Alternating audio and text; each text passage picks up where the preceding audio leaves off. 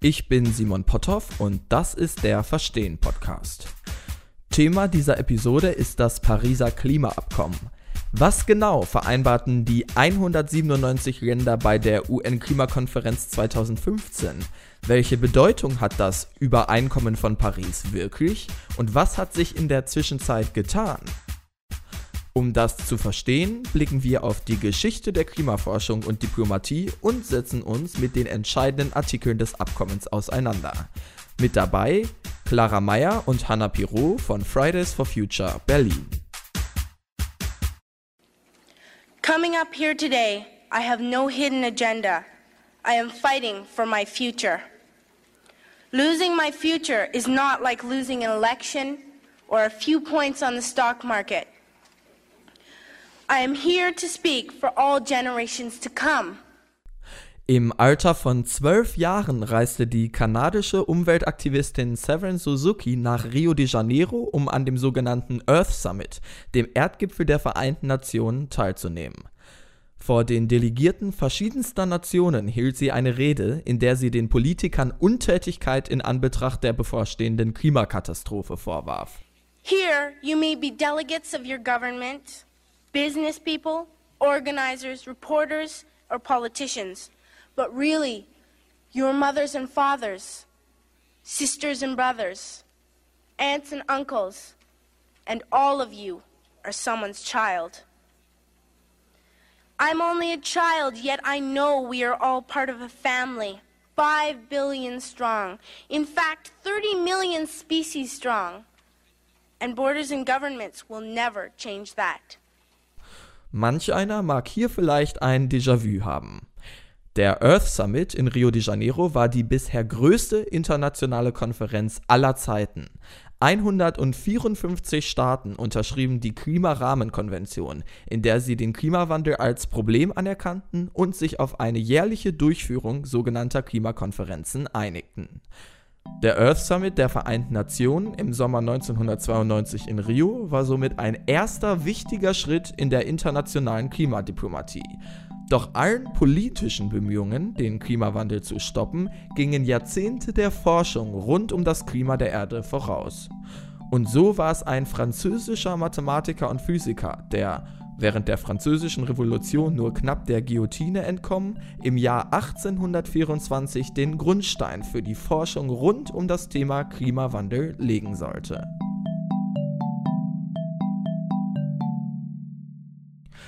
Joseph Fourier beschrieb in einem Artikel im Jahr 1824 zum ersten Mal den Treibhauseffekt, ohne ihn jedoch konkret zu benennen. Sogenannte Treibhausgase in der Atmosphäre lassen die kurzwelligen Sonnenstrahlen passieren, absorbieren in Teilen aber die langwellige Wärmestrahlung, die von der Erdoberfläche in Richtung Atmosphäre abstrahlt. Ähnlich wie in einem Gewächshaus, das die Sonnenstrahlen durchlässt und die Wärme im Haus speichert. Treibhausgase sorgen somit dafür, dass unsere bodennahe Lufttemperatur im globalen Mittel bei 15 statt minus 18 Grad Celsius liegt. Dieser natürliche Treibhauseffekt bewirkt also, dass die Erde nicht vereist ist. Das Problem, der Treibhauseffekt wird seit der Industrialisierung durch den Menschen konstant verstärkt. Wissenschaftler sprechen hier vom anthropogenen, also vom menschengemachten Treibhauseffekt. Bei den Treibhausgasen handelt es sich nämlich um die Gase, die die Industrie als Abfallprodukte seit Jahrzehnten in die Luft abgibt. Allen voran ist das Kohlendioxid, das für mehr als die Hälfte des menschengemachten Treibhauseffekts verantwortlich ist und unter anderem bei der Verbrennung fossiler Energieträger wie Erdöl, Erdgas und Kohle entsteht. Aber auch Methan, 25 mal so wirksam wie Kohlendioxid und für ca. 20% des menschengemachten Treibhauseffekts verantwortlich, spielt eine Rolle. Es gelangt vor allem durch die Massentierhaltung in die Atmosphäre, genauso wie Lachgas, gut 300 mal so wirksam wie Kohlendioxid. Lachgas gerät zudem häufig durch stickstoffhaltigen Dünger in die Atmosphäre und ist für rund 5% des menschengemachten Treibhauseffekts verantwortlich. Dazu kommen noch die rein menschengemachten Fluorkohlenwasserstoffe, die sich zum Beispiel in Spraydosen oder als Kühlgase in Kühlmitteln befinden. Sie sind rund 15.000 Mal so wirksam wie Kohlendioxid und machen immerhin 17% des anthropogenen Treibhauseffekts aus. Auch nicht zu unterschätzen ist das Treibhausgas Ozon, das wie Kohlendioxid bei der Verbrennung fossiler Energieträger entsteht, aber 2000 mal so wirksam ist und somit für ca. 7% des menschengemachten Treibhauseffekts verantwortlich ist. Diese fünf Treibhausgase sind die wichtigsten, um den anthropogenen Treibhauseffekt nachzuvollziehen. Doch obwohl Joseph Fourier bereits Anfang des 19. Jahrhunderts den natürlichen Treibhauseffekt entdeckte, sollten noch weit mehr als ein Jahrhundert verstreichen, bis weiten Teilen der Menschheit die Bedeutung unseres eigenen Handelns für das Erdklima bewusst wurde.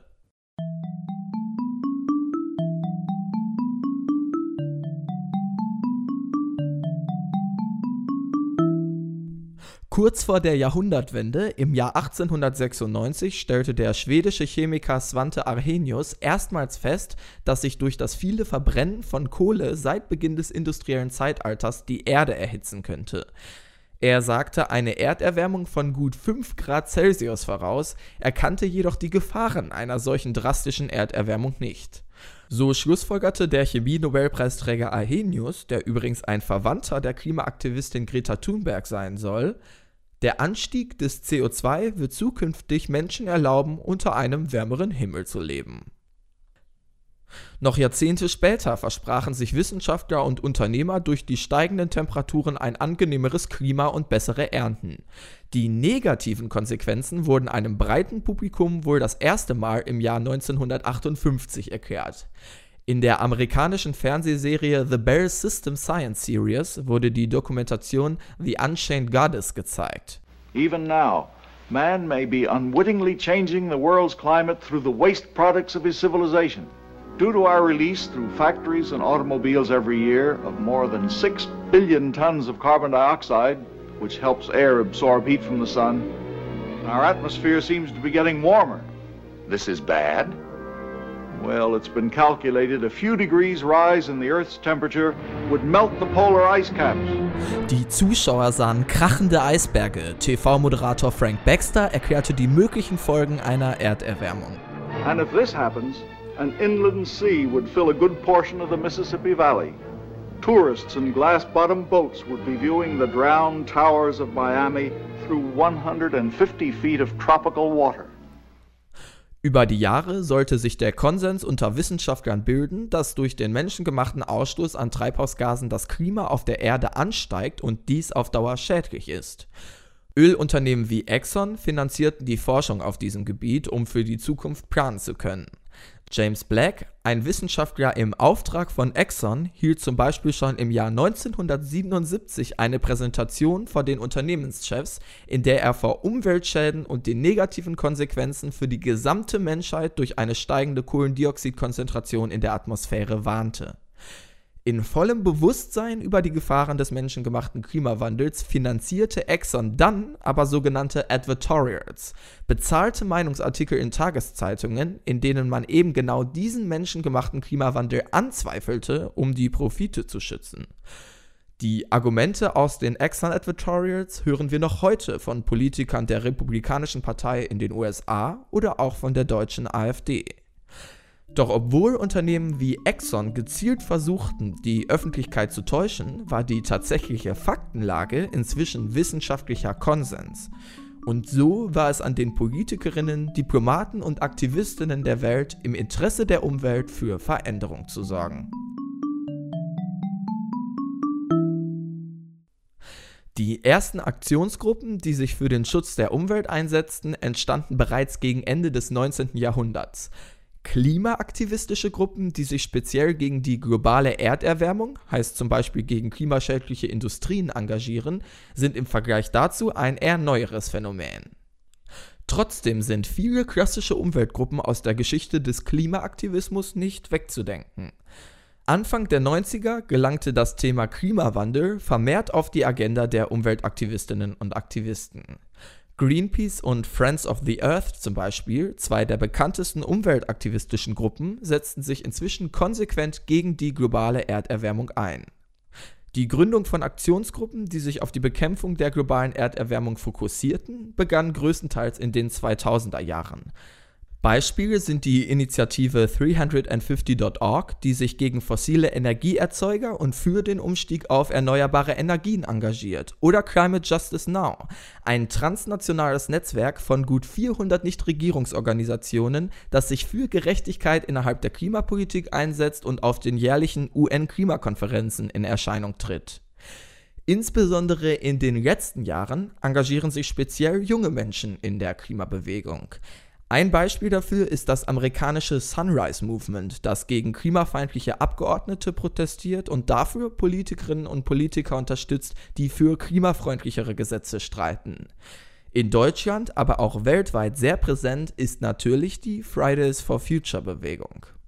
Im Endeffekt ist das Demonstrieren auf der Straße und das Stellen von Forderungen an die Politik ein unglaublich wichtiger Pfeiler unseres demokratischen Systems.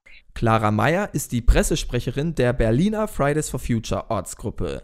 Sie ist eine von vielen jungen Aktivistinnen, die dem Beispiel der schwedischen Greta Thunberg gefolgt sind und insbesondere im letzten Jahr regelmäßig freitags statt zur Schule zu gehen für das Klima demonstriert haben. Der Aktivismus ist für sie ein essentielles Mittel, um eine drohende Klimakrise zu verhindern. Die meisten sozialen Umbrüche in der Gesellschaft. Die meisten Fortschritte kamen von der Straße. Wenn man sich die Arbeiterinnenbewegung anschaut, damals für das Recht auf faire Löhne gestreikt hat, wenn man sich die Frauenbewegung anschaut, wenn man sich die ähm, LGBT-Bewegung anschaut, wenn man sich die äh, POC-Bewegung, die Black Power-Bewegung in Amerika anschaut, das sind alles Bewegungen, die von der Straße kamen, weil neue Ideen entstehen auf der Straße und werden lediglich häufig in Parlamenten legitimiert. Relativ regelmäßig werden Aktivistinnen und Aktivisten auch zu den Klimakonferenzen der Vereinten Nationen eingeladen, auf denen unter anderem auch das Pariser Klimaabkommen entstanden ist. Um dieses genau zu verstehen, müssen wir uns zunächst mit der Geschichte der Klimakonferenzen befassen. Über den Earth Summit 1992 in Rio de Janeiro haben wir bereits gesprochen. 154 Staaten unterzeichneten dort die sogenannte Klimarahmenkonvention. Sie bietet das Grundgerüst für alle späteren Konferenzen und Abkommen. Die Staaten einigten sich darauf, eine Stabilisierung der Treibhausgaskonzentration zu erreichen, um eine gefährliche menschengemachte Störung des Klimasystems zu verhindern. Heute haben 197 Staaten die Klimarahmenkonvention unterschrieben. Sie ist somit der Grundstein für die Klimadiplomatie der letzten Jahrzehnte, doch weist noch einige Mängel auf. Was genau eine gefährliche Störung ist, wird zunächst nicht geklärt. Außerdem werden Entwicklungs- und Schwellenländer wie China und Brasilien, die nicht unmaßgeblich zur erhöhten Treibhausgaskonzentration beitragen, damals explizit davon freigestellt, ihre Emissionen senken zu müssen. Das mag zwar gerecht gewesen sein, schließlich waren es die Industriestaaten, die bisher hauptsächlich zur Erderwärmung beigetragen hatten, doch es machte eine ernstzunehmende Reduktion der globalen Emissionen schwieriger. Vielen war aber bereits in Rio klar, dass es in Zukunft sowieso erstmal konkreterer Handlungsvorschriften bedurfte, um tatsächlich ernstzunehmende Veränderungen hervorzubringen. Diese konkreten Handlungsvorschriften brachte das erste Mal das sogenannte Kyoto-Protokoll mit sich. Im Dezember 1997 verabschiedete die Klimakonferenz in Japan erstmals bindende Vorschriften an Industriestaaten, ihre Treibhausgasemissionen zu reduzieren. Was Diplomaten vieler Teilnehmerstaaten als Meilenstein feierten, wurde von einer Menge Beobachterinnen und Beobachtern jedoch als kaum effektiv kritisiert. Deutschland hatte sich verpflichtet, 21% weniger Treibhausgase bis 2012 zu produzieren und konnte seine Selbstverpflichtung tatsächlich erfüllen, wohl auch wegen dem Zusammenbruch der ostdeutschen Industrie nach der Wende. Doch auch im Kyoto-Protokoll wurden Entwicklungs- und Schwellenländer wieder von den Verpflichtungen ausgenommen. Und noch bevor das Kyoto-Protokoll im Jahr 2005 in Kraft treten konnte, da die ausreichende Anzahl an Ratifikationen endlich erreicht war, traten die USA der Industriestaat mit den größten Treibhausgasemissionen wieder aus dem Abkommen aus. Das heißt, auch wenn einige europäische Staaten, unter ihnen auch Deutschland, ihre Kyoto-Ziele erfüllen konnten, reichten die hohen Emissionen der USA und Chinas alleine praktisch aus, um tatsächliche Verbesserungen für das Klima mehr als zunichte zu machen. Für die 15. Klimakonferenz in Kopenhagen 2009 hatten die Vertragsstaaten geplant, ein Folgeabkommen für das 2012 endende Kyoto-Protokoll zu entwerfen. Doch dieses Vorhaben scheiterte. Stattdessen bekannten die Teilnehmer sich dazu, die globale Erderwärmung auf 2 Grad Celsius zu begrenzen, jedoch ohne dafür verpflichtende Maßnahmen festzuhalten. Erstmals kündigten zudem China, Brasilien, Südafrika und Indien an, eigene Emissionsziele anzunehmen. Doch auch mit den neuen Zielen wird vermutet, dass sich Chinas Emissionen bis 2020 verdoppelt haben könnten. Erst zwei Jahre später, auf der Klimakonferenz in Durban, Südafrika, einigten sich die Teilnehmerstaaten darauf, das Kyoto-Protokoll zu verlängern. Es sollte bis ins Jahr 2015 dauern, dass sich die teilnehmenden Länder auf ein neues weltweites Abkommen einigen würden. Das Übereinkommen von Paris, englisch Paris Agreement, schafft als Nachfolger des Kyoto-Protokolls für fast alle Länder auf der Welt nationale Klimaschutzziele. Gut ein Jahr nach Fertigstellung wird es bereits in Kraft treten können. Die Bundesregierung wird von einem historischen Tag für den Klimaschutz sprechen. Grund genug für uns, etwas genauer hinzuschauen. Das Pariser Klimaabkommen umfasst 29 Artikel, die deutsche Version beinhaltet 30 Seiten. 189 Staaten haben das Abkommen bis zum jetzigen Zeitpunkt ratifiziert, darunter unter anderem alle Staaten der Europäischen Union, China und die Vereinigten Staaten. Letztere haben unter Präsident Donald Trump jedoch Ende letzten Jahres angekündigt, aus dem Abkommen aussteigen zu wollen. Der Austritt wird somit ein Jahr später, am 4. November 2020, einen Tag nach der Präsidentschaftswahl in den USA, erfolgen. Schauen wir nun aber mal in das Abkommen hinein. Die wichtigsten Punkte stehen bereits relativ am Anfang. Nach der Klärung einiger Bezeichnungen in Artikel 1 folgt in Artikel 2 die erste große Veränderung gegenüber vorherigen Abkommen. Zitat dieses Übereinkommen zielt darauf ab, dass der Anstieg der durchschnittlichen Erdtemperatur deutlich unter 2 Grad Celsius über dem vorindustriellen Niveau gehalten wird und Anstrengungen unternommen werden, um den Temperaturanstieg auf 1,5 Grad Celsius über dem vorindustriellen Niveau zu begrenzen, da erkannt wurde, dass dies die Risiken und Auswirkungen der Klimaänderungen erheblich verringern würde. Zitat Ende. Statt die Erderwärmung wie bisher, also nur auf 2 Grad begrenzen zu wollen, wird erstmals festgehalten, diese deutlich unter 2 Grad zu halten, bestenfalls sogar auf 1,5 Grad zu begrenzen. Das sogenannte 1,5 Grad Ziel macht weltweit Schlagzeilen und ist seither auch zu einem erklärten Ziel der klimaaktivistischen Gruppen geworden. Denn man kann eigentlich sagen, man kann zwischen 1,5 Grad und 2 Grad schon deutliche Veränderungen sehen. Zum Beispiel äh, wurde schon berichtet, wie viele Flüchtlinge ähm, weiter fliehen müssen, wenn wir zum Beispiel nur zwei Grad schaffen. Meint Hannah Pirot. Auch sie engagiert sich in Berlin im Rahmen der Fridays for Future. Das 1,5 Grad Ziel hält sie mit Blick auf die Studien aus der Wissenschaft für notwendig. Wir können nicht einfach sagen, weil es ein bisschen bequemer ist, nur zwei Grad zu schaffen, nehmen wir einfach mal in Kauf, dass 10 Millionen Menschen mehr fliehen müssen äh, das ist einfach äh, respektlos gegenüber diesen Menschen und wir müssen ähm, schauen, dass wir genau das machen, was wir schaffen können. Und 1,5 Grad können wir schaffen, wenn wir uns alle dafür engagieren. Doch auch eine Erderwärmung von nur 1,5 Grad Celsius gegenüber dem vorindustriellen Niveau bringt Risiken mit sich. Das zeigt ein Bericht des Weltklimarats, auch bekannt unter seinem englischen Kürzel IPCC. Die Wissenschaftlerinnen und Wissenschaftler projizieren unter anderem die Zunahme von Hitzeextremen in den meisten bewohnten Regionen und Starkniederschlägen in mehreren Regionen und eine erhöhte Wahrscheinlichkeit für Dürre und Niederschlagsdefizite in manchen Regionen. Clara erklärt die Konsequenz vermeintlich geringer Temperaturanstiege an einem Beispiel. Das ist so ein bisschen wie mit, äh, mit bestimmten, also man kann sich ein bisschen so mit, wie mit Giften vorstellen. Ähm, es gibt meistens bei den meisten Giften keine wirkliche Toleranzdosis. Also du kannst nicht sagen, okay, wenn du jetzt, sagen wir, 2 Milligramm einnimmst, ist alles okay, aber bei 2,1 Milligramm kommen die ganzen schlimmen tödlichen Folgen.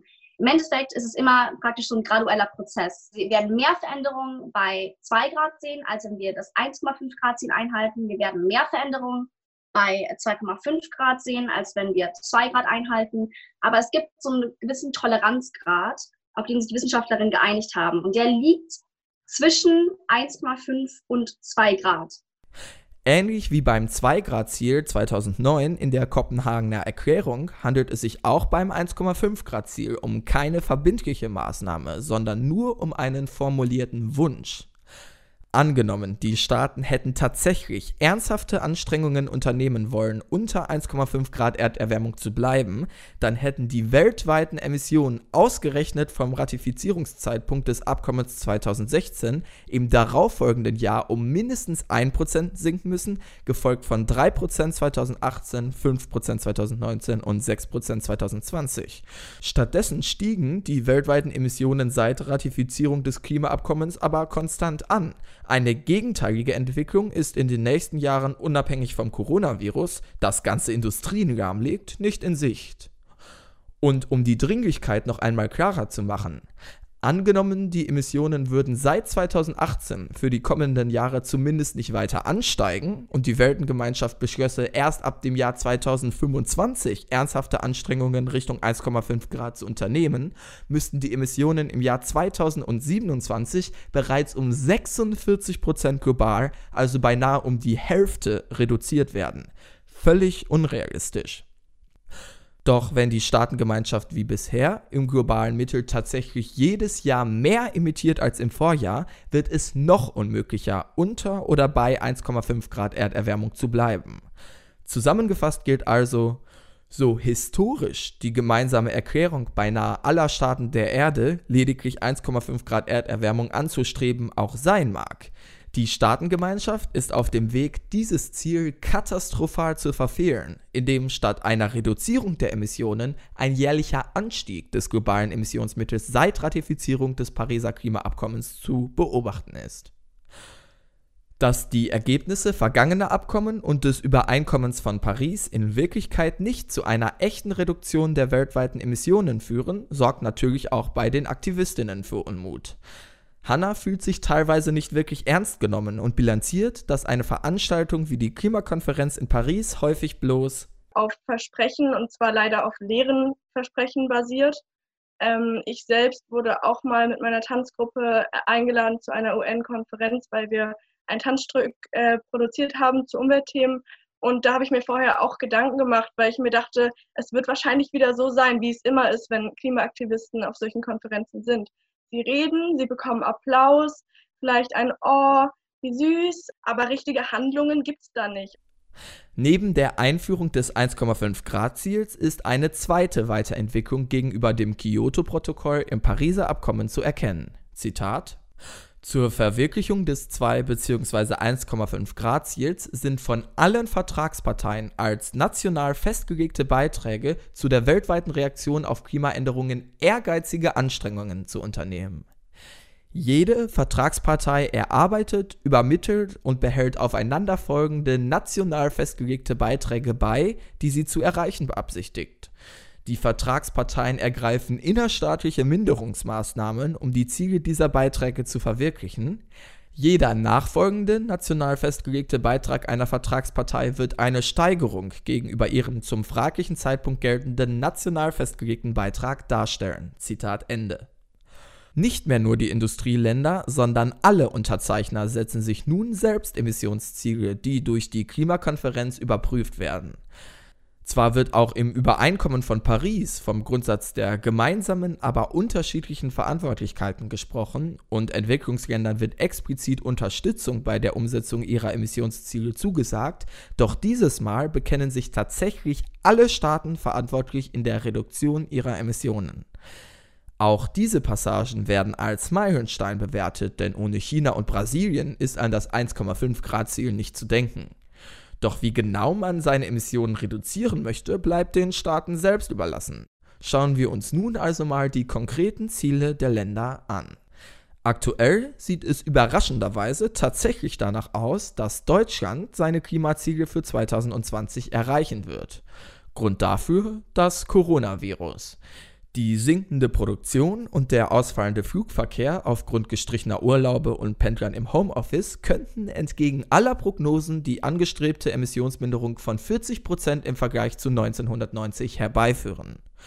Das stellt die Fridays for Future Aktivistinnen allerdings nicht wirklich zufrieden. Im Endeffekt ist es ein unglaublicher Skandal, dass wir nur durch eine globale Pandemie, die den Tod und das Leid von tausenden Menschen fordert, unsere Klimaziele, die wir auch so mit ein bisschen Anstrengung locker erreicht hätten, erfüllen.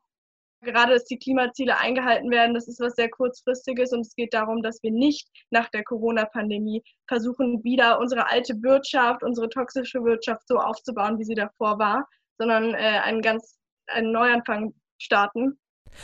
Statt sich mit Hilfe von Corona gerade so ins Ziel zu mogeln, sollte Deutschland eigentlich eine Vorreiterrolle übernehmen. Aber in den letzten Jahren hat Deutschland regelmäßig Gesetzesentwürfe, ähm, die, sagen wir, zu klimafreundlichen Richtlinien für die ganze Europäische Union geführt hätten, blockiert. Kommen wir unserer Verantwortung und auch unserer Vorbildsfunktion, die wir als Deutschland haben, absolut nicht nach. Und das ist ein riesiges Problem. Die EU insgesamt wird ihre Klimaziele für 2020 erreichen. Auch China hat seine Ziele für 2020 bereits drei Jahre vorher erreicht. Nun stellt sich natürlich die berechtigte Frage, wieso das 1,5 Grad Ziel trotzdem in beinahe unerreichbarer Ferne liegt. Die einfache Antwort? Die von den Staaten 2015 selbst auferlegten Ziele sind in weiten Teilen längst nicht ausreichend, um das gemeinsam festgeschriebene 1,5 Grad Ziel zu erreichen. Wie schon zu Zeiten des Kyoto-Protokolls können sich viele Länder an ihre eigenen Ziele halten ohne dass die weltweiten Emissionen sinken. Im Gegenteil. Eine Studie von Ende 2019 kommt zu dem Ergebnis, dass von den 184 nationalen Klimazielen acht teilweise nicht ausreichend und 128 nicht ausreichend sind, um das selbstgewählte 1,5 Grad Ziel zu erreichen. Die EU hat zusätzlich zu den Zielen im Pariser Klimaabkommen im Dezember letzten Jahres angekündigt, bis 2050 CO2-neutral sein zu wollen. Doch der Weltklimarat kommt zu dem Schluss, dass das nur dann ausreichen würde, wenn die Kohlendioxidemissionen 2030 ausgerechnet von 2010 bereits um 45 Prozent reduziert wären. Nicht nur in Europa, sondern weltweit. Im Übereinkommen von Paris werden zudem Maßnahmen vereinbart, die die Einhaltung der Abmachungen gewährleisten sollen. Im Artikel Nummer 15 heißt es, Zitat, Hiermit wird ein Mechanismus zur Erleichterung der Durchführung und zur Förderung der Einhaltung der Bestimmungen dieses Übereinkommens eingerichtet. Dieser besteht aus einem Ausschuss, der sich aus Sachverständigen zusammensetzt, einen vermittelnden Charakter hat und in einer transparenten, als nicht streitig angelegten und nicht auf Strafen ausgerichteten Weise handelt. Zitat Ende. Das heißt, nicht nur setzen sich die Teilnehmerstaaten ihre Ziele selbst, falls sie ihre eigenen Ziele nicht einhalten, gibt es auch keine Form von Bestrafungen. Alles findet auf rein freiwilliger Basis statt. Die Sache ist die, es gibt keine internationale Möglichkeit, Länder für das Verfehlen von klimatischen Zielen effektiv zu bestrafen. Es ist total wichtig zu schauen, was können wir jetzt in Deutschland effektiv machen. Wie können wir in Deutschland schauen, dass es dazu erst gar nicht kommen muss, dass wir unsere Politik proaktiv so gestalten, dass wir unsere Klimaziele erfüllen, dass wir hier Klimagerechtigkeit in diesem Land schaffen und unserer Verantwortung gegenüber dem globalen Süden nachkommen, unsere Emissionen senken und somit im Endeffekt eine Zukunft schaffen, in der wir alle in Deutschland, aber auch auf der Welt gerne leben wollen. Wenn mächtige Länder sich auf einmal nicht mehr an der Bekämpfung des Klimawandels beteiligen wollen, ist das natürlich ein großes Problem für die Länder, die von den Konsequenzen einer Erderwärmung am stärksten betroffen sind. Man kann ja auch so äh, sehen, dass zum Beispiel Trump einfach aus dem Pariser Klimaabkommen ausgestiegen ist. Äh, ist kann erstmal sehr frustrierend sein, aber wir sind nicht hilflos. So, selbst wenn es auf irgendwie formaler Ebene keine guten Maßnahmen gibt, um ihn zu bestrafen. Er hat eine sehr große Macht, er kann einfach aussteigen. Da helfe nur ein kollektiver Druck aus der Bevölkerung, um ein Umdenken zu erzeugen. Das seien die Mechanismen, mit denen man auch mächtige Länder wie die USA zum Umdenken bewegen könnte wenn die Politik ähm, in der Weise bestraft wird, dass sie so einen gewaltigen Gegenwind von ihrer eigenen Bevölkerung bekommt, dann ist es in Zukunft überhaupt nicht mehr möglich, so verantwortungslos zu handeln. Doch bis dahin ist es eben noch ein weiter Weg. Um die Anstrengungen der Vertragsstaaten des Pariser Klimaabkommens trotz allem kontrollieren zu können, sind verschiedene Transparenzregelungen im Abkommen festgehalten. Im Text heißt es dazu, jede Vertragspartei übermittelt regelmäßig einen nationalen Bericht mit einem Verzeichnis der anthropogenen Emissionen von Treibhausgasen und die erforderlichen Informationen zur Verfolgung der Fortschritte bei der Umsetzung und dem Erreichen ihres national festgelegten Beitrags. Zitat Ende. Trotz alledem gibt es Länder, die ihre eigenen Ziele wohl nicht erreichen werden.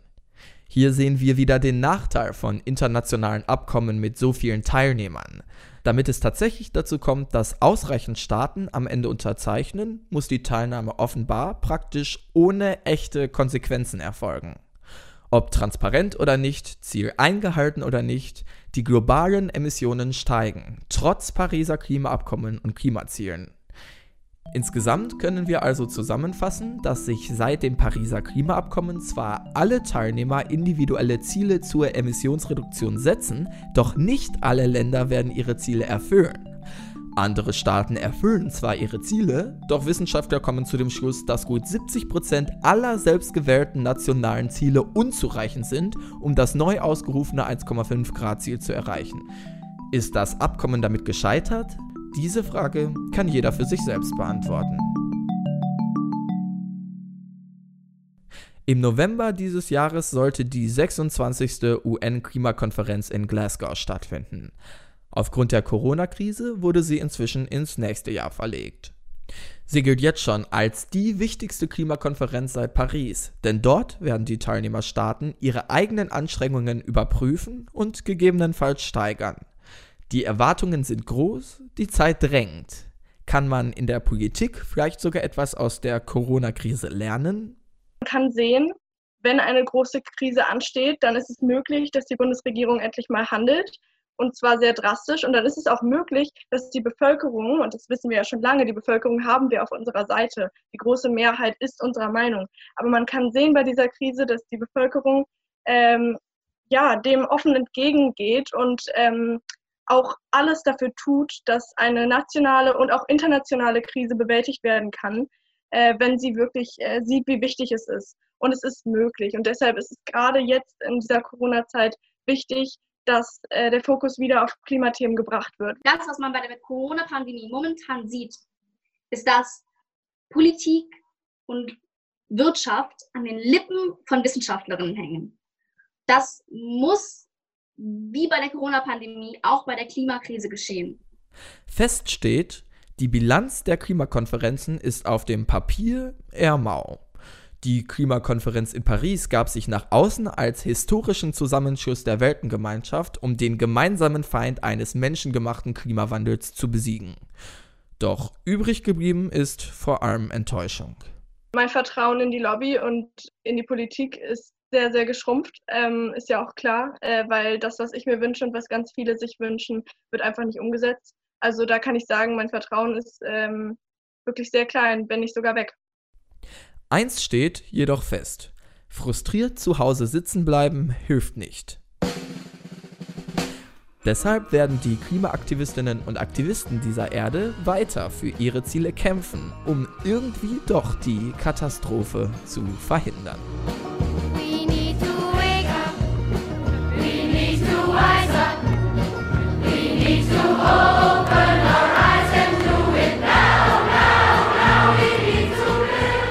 Dank an Hannah Pirot und Clara Meyer von Fridays for Future Berlin. Ein Transkript der Episode mit allen Quellenangaben findest du auf der Internetseite verstehenpodcast.podcaster.de. Gerne kannst du den Verstehen Podcast auf deiner bevorzugten Podcast-Plattform bewerten oder dem Podcast dort oder auf Twitter unter @verstehenpod folgen. Fragen und Anmerkungen gerne an verstehenpodcast@gmail.com. Vielen Dank fürs Zuhören.